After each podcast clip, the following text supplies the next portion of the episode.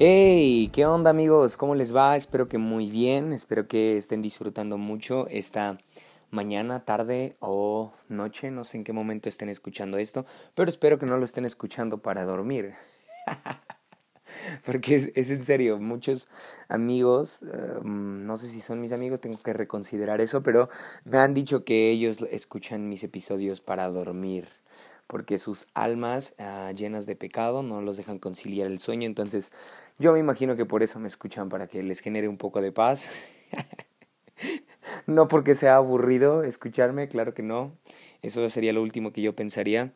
Ah, pero bueno, vamos a ponernos serios y quiero introducirme en este episodio hablando de lo satisfecho que me siento porque el episodio anterior del Hijo Menos Pródigo definitivamente creo que causó una buena reacción, o más bien una inesperada reacción, ya que les gustó a muchas personas, pero también despertó el comentario de tres o cuatro personas por ahí que me escribieron diciéndome que no estaban tan de acuerdo con mi postura y me dijeron algunos comentarios que me parecieron muy interesantes.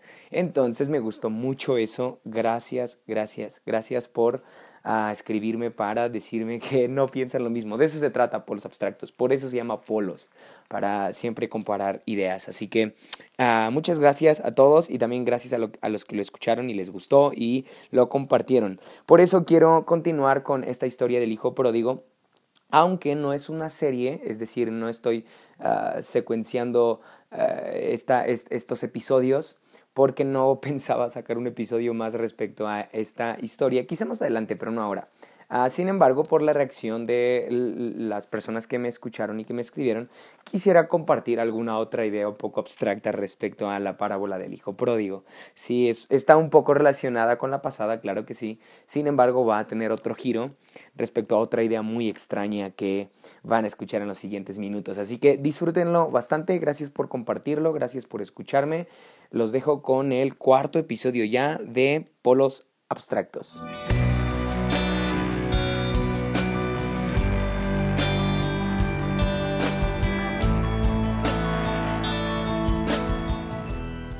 Y esta ocasión quiero aprovechar para describir las características de los otros dos personajes que aparecen en la historia del hijo pródigo. Ah, me refiero al hijo menor, que es el que va y despilfarra todo, y el padre, ¿sí? Que en realidad la historia del hijo pródigo no es eh, descrita por Jesús como la historia del hijo pródigo. En realidad empieza hablando eh, Jesús al predicar esta historia, al contar esta parábola, él empieza diciendo, había una vez un padre, ¿sí? Entonces el protagonista de toda esta historia no es ni el hijo mayor ni el hijo menor, sino el padre, ¿sí? Entre las traducciones que se han hecho, bueno, se ha interpretado como que el protagonista es el, el perdido, el que, va y, el que va y despilfarra todo, pero creo que esa es una idea muy egoísta que llegamos a tener a veces para poner las luces sobre nosotros, cuando en realidad Cristo Jesús, al estar predicando esta parábola, empieza hablando que el principal personaje o, sobre el que circula toda la historia es el padre. Había una vez un padre que tenía dos hijos y el menor de ellos le pide herencia. Sí, es entonces cuando aparece el menor en, en, en escena. Sin embargo, la historia se centra en el padre y por eso hoy quiero aprovechar para hablar de este eh, padre que da sin medida, eh, o más bien sí, da con medida la primera vez porque le da lo que le toca al, al menor, sin embargo después le da más de lo que espera, eh, o más bien no esperaba nada, pero le da todo y lo recibe de vuelta a casa con una fiesta enorme y bueno, esa, esa parte ya te la sabes, pero ah, me encanta la descripción que da Timothy Keller a este personaje que Jesús pone como el Padre, refiriéndose a Dios, ¿sí? Por eso el episodio de esta ocasión se llama El Dios pródigo, ¿sí? O Dios pródigo, porque ah, una definición que da el diccionario de la Real Academia Española al término pródigo es alguien que da generosamente, Sí, entonces lo hemos empleado también para el, el, hijo menor, como te decía en el episodio anterior, porque no sabe administrar, porque despilfarra, pero de acuerdo a esta definición muy interesante respecto a alguien que da generosamente, también apunta al padre. Por supuesto que apunta al Padre, porque Él da sin medida y porque cuando vuelve el hijo menor a casa, no se fija en su condición, sino que le da todo sin cuestionarlo, sin juzgarlo, sin etiquetarlo, ah, le, da, le da todo sin medida. Entonces, podríamos decir que Él tiene una cualidad de alguien pródigo, es un Padre pródigo, es un Dios pródigo, alguien que da sin medida, porque dio a su único hijo, ¿sí? porque dio todo lo que tenía, porque sigue dando todo lo que tiene. Entonces eso da una, una, una cualidad muy bonita en Dios. ¿sí? Lo hemos empleado a esta esta, esta, característica ruin y, desagradable de alguien que está enlodado, de alguien que está ah, mm, desperdiciando todo. Y si lo quieres ver así, también aplica para Dios. ¿Sí? Porque Dios al volverse hombre, dice la Biblia que eh, tuvo en poco su deidad, tuvo en poco lo que él era. Y entonces, de ser ah, este eh, este ser, por así decirlo, eh, espero que nadie me juzgue por estos, estos términos tan raros que estoy usando, pero eh, este, este ser sentado en su trono viene, se hace hombre, ahí ya está poniéndose en un lugar indigno, ¿sí? Después conviviendo con pecadores aún más indignos, ¿sí? Y después yendo a la cruz por nosotros, siendo castigado por nosotros, poniéndose aún por debajo de nosotros, ¿sí? Por supuesto que eso habla de que perdió toda su dignidad. Entonces, podríamos decir que es un Dios pródigo. Entonces, con ambas, de, ambas formas aplica, ¿sí? Tanto por ser el Dios generoso, entonces el Dios pródigo, el Dios que da generosamente, como también el que pierde todo. Sí, también aplica, también podríamos decir que entonces es un Dios pródigo porque pierde todo, porque invierte todo, porque malgasta todo, si lo quieres ver así, eh, entrega todo, pierde toda su fortuna hasta llegar a lo más bajo, a lo más vil y después de eso es coronado y es puesto sobre toda autoridad y, y es ahí cuando vemos que el Hijo regresa y le es colocado un anillo, le es regresada toda autoridad a pesar de que había estado minutos antes o días antes entre puercos, entre cerdos. Entonces aplica muy bien el término pródigo para Dios también. Eso lo leí de Timothy Keller. No, no he leído todo su libro que se llama El Dios pródigo, no lo he leído todo, pero leí ahí una breve sinopsis. Ah, sin embargo, ya había yo, ya me había dado cuenta desde hace un tiempo que aplicaba muy bien este término, pero no quería contarlo tan abiertamente porque no, no, me quedaba bien claro la, no me quedaba bien clara la idea como para poder aterrizarla y expresarla. Sin embargo, hoy quiero contarte un poco acerca de las características que tiene el papá en esta historia, que son características que inmediatamente apuntan a la persona de Dios. Ah, no sé si cabía persona, pero apunta muy bien a características de Dios, ¿ok? Ah, estas características dependen totalmente de las características del hijo. Si te das cuenta, hay una gran relación entre el hijo menor el padre, ¿sí? Incluso hay una mejor relación entre ellos dos que entre la relación que hay entre el, padre y el hijo mayor, ¿sí? hay mejor relación entre ellos. Por eso el hijo menor siente confianza para acercarse confiadamente al padre y se cumple lo que dice Hebreos, ¿no? Acérquense confiadamente al padre, acérquense confiadamente al trono. Y ah, ¿Por qué te comento esto? Porque es, es, un buen preámbulo para definir que las características del Hijo apuntan totalmente a las características del Padre. ¿Sí? Es decir, nuestras características como hijos de Dios revelan la persona de Cristo, revelan la persona de Dios. Entonces, para describir las características del Padre en esta historia del Hijo pródigo, tendría que empezar hablando, por supuesto, de lo que hace el Hijo o de cómo se comporta el Hijo menor, ¿ok? Voy a ser muy breve, son tres características. La primera es pide, ¿sí? Eso es lo primero que vemos que hace el hijo pródigo. No lo vemos hacer ninguna otra cosa en la historia, más que lo primero que hace es pedir, se acerca y pide su herencia, se acerca y pide lo que le toca. Eso apunta totalmente a la característica, la primera característica del padre, que es da. El hijo pide, el padre da. Así que, ah, ¿cómo, ¿cómo podría explicar esto para nuestra vida práctica? Yo creo que ponernos en calidad de hijos y saber que estamos en toda libertad de pedir ah, y, estar confiados en que pedir va a hacer que mi padre me dé. Suena un poco extraño, incongruente, quizá redundante, no sé cómo puedas verlo, o incluso hasta ah, lógico, pero ¿cuántas veces no hemos dudado de esto en nuestra vida diaria? suena lógico que tú pides y Dios te da, pero eh, a veces no lo vivimos así. A veces pedimos con el miedo, con el temor de que Él no nos dará, ¿sí?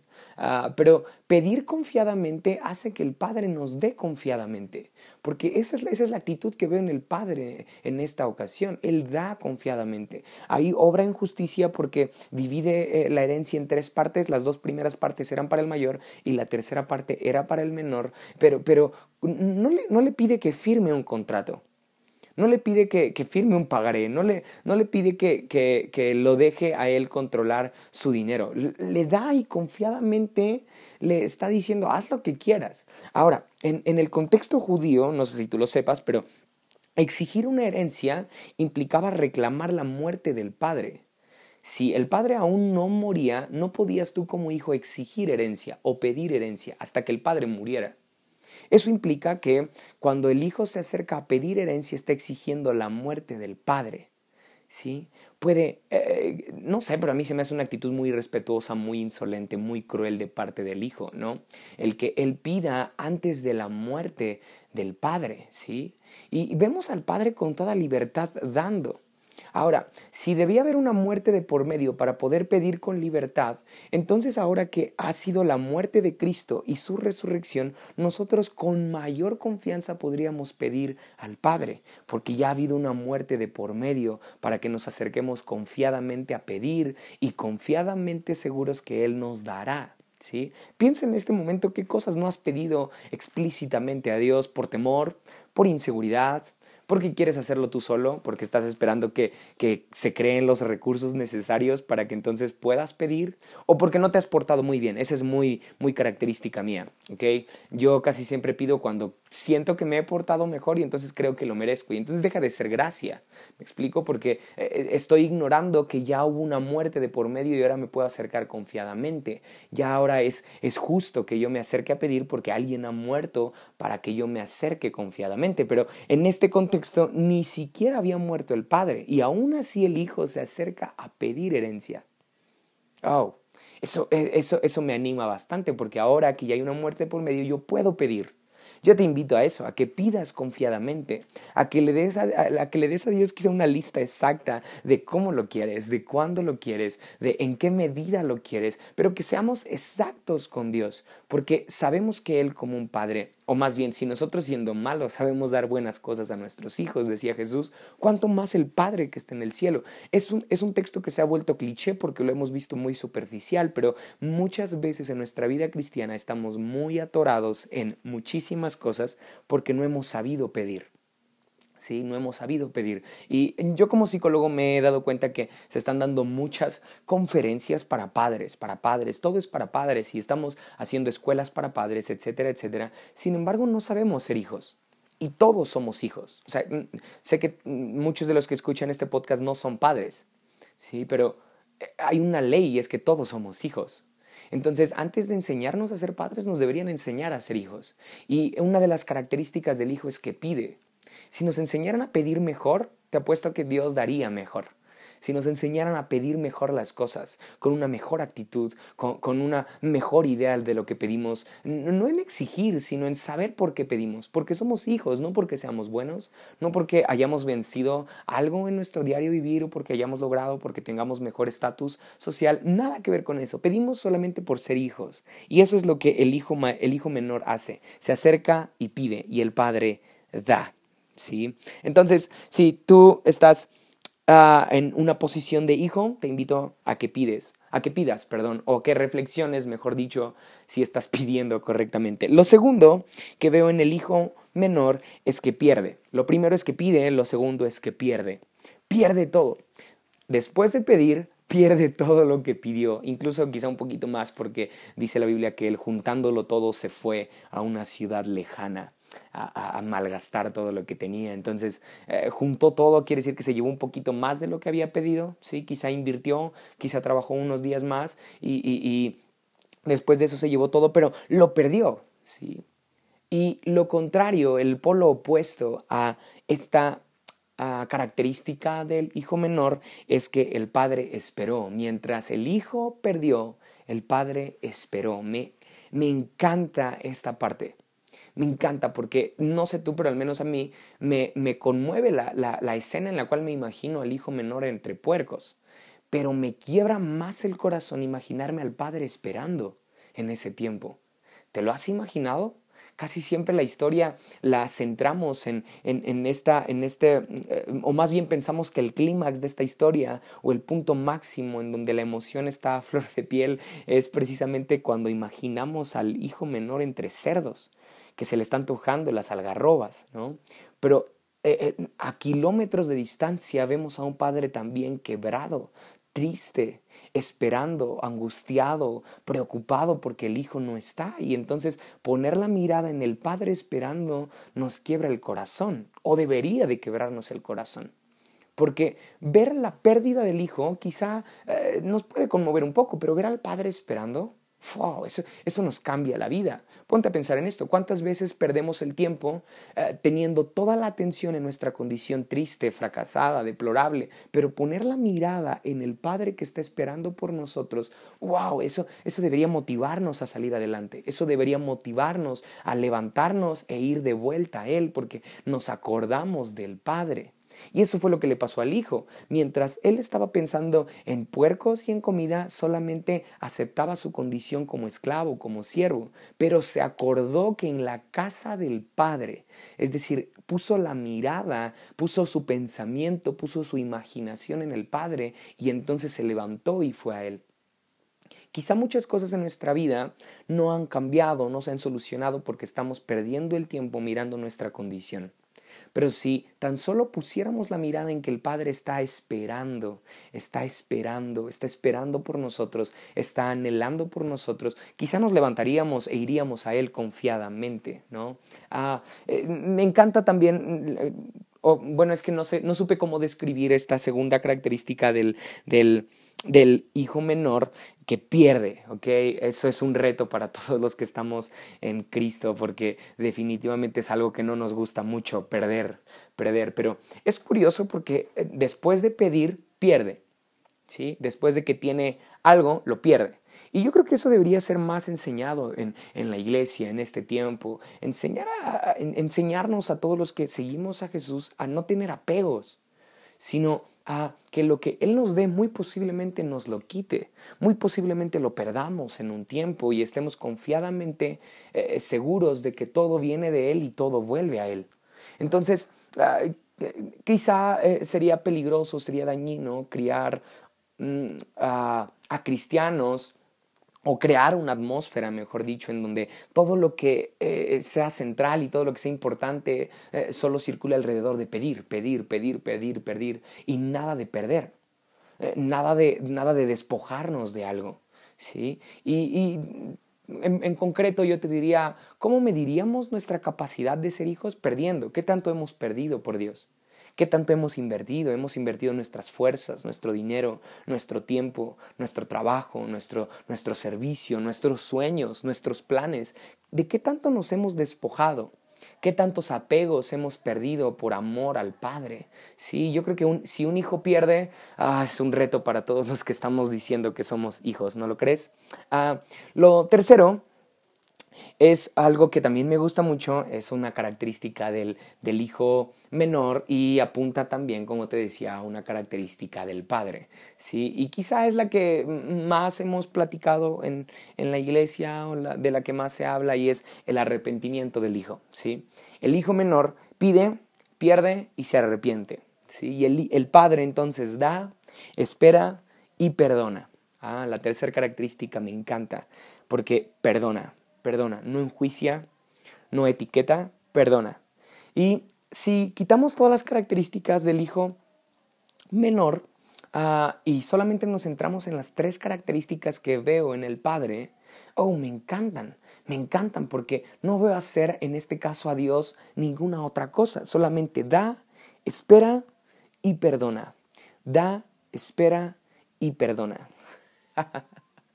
da, espera y perdona. Eh, eh, eh, es, muy, es muy mm, fuerte verlo así porque me lleva a pensar que nuestro Dios es un Dios pródigo, alguien que dio, alguien que esperó y en medio de esa espera perdió su dignidad, perdió tiempo, ah, perdió fuerzas y siempre estuvo esperando. Y cuando viene el hijo menor, él corre hacia él.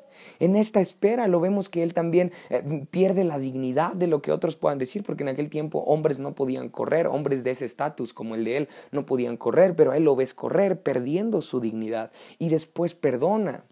Y el perdonar habla de un acto de humillación, ¿sí? Aún teniendo todo el poder para condenar, para enjuiciar, para castigar, ah, ah, para desheredar incluso, perdona.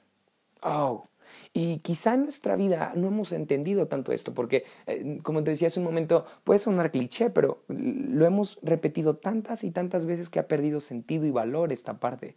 Pero si de todas las características de Dios solamente nos quedáramos con las que Jesús describe en esta historia, ¿cómo sería nuestra vida? Si las únicas características que pudiéramos, que pudiéramos dar de nuestro Dios, de nuestro Padre, ah, serían o fueran, mejor dicho, dar, esperar y perdonar. Eso es lo único que Dios hace. Da, espera y perdona.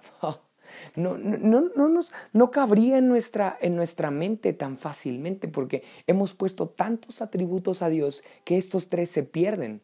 Y yo creo que cuando Jesús le predicaba esto a los fariseos y a, a los religiosos, ellos no concebían que era lo único que podía hacer el Padre porque ellos concebían a un Dios eh, disciplinado, a un Dios que estaba viendo su conducta, a un Dios más eh, de gendarmería, a un Dios más estricto, que obviamente no iba a hacer nada de lo que ellos suponían que iba a hacer.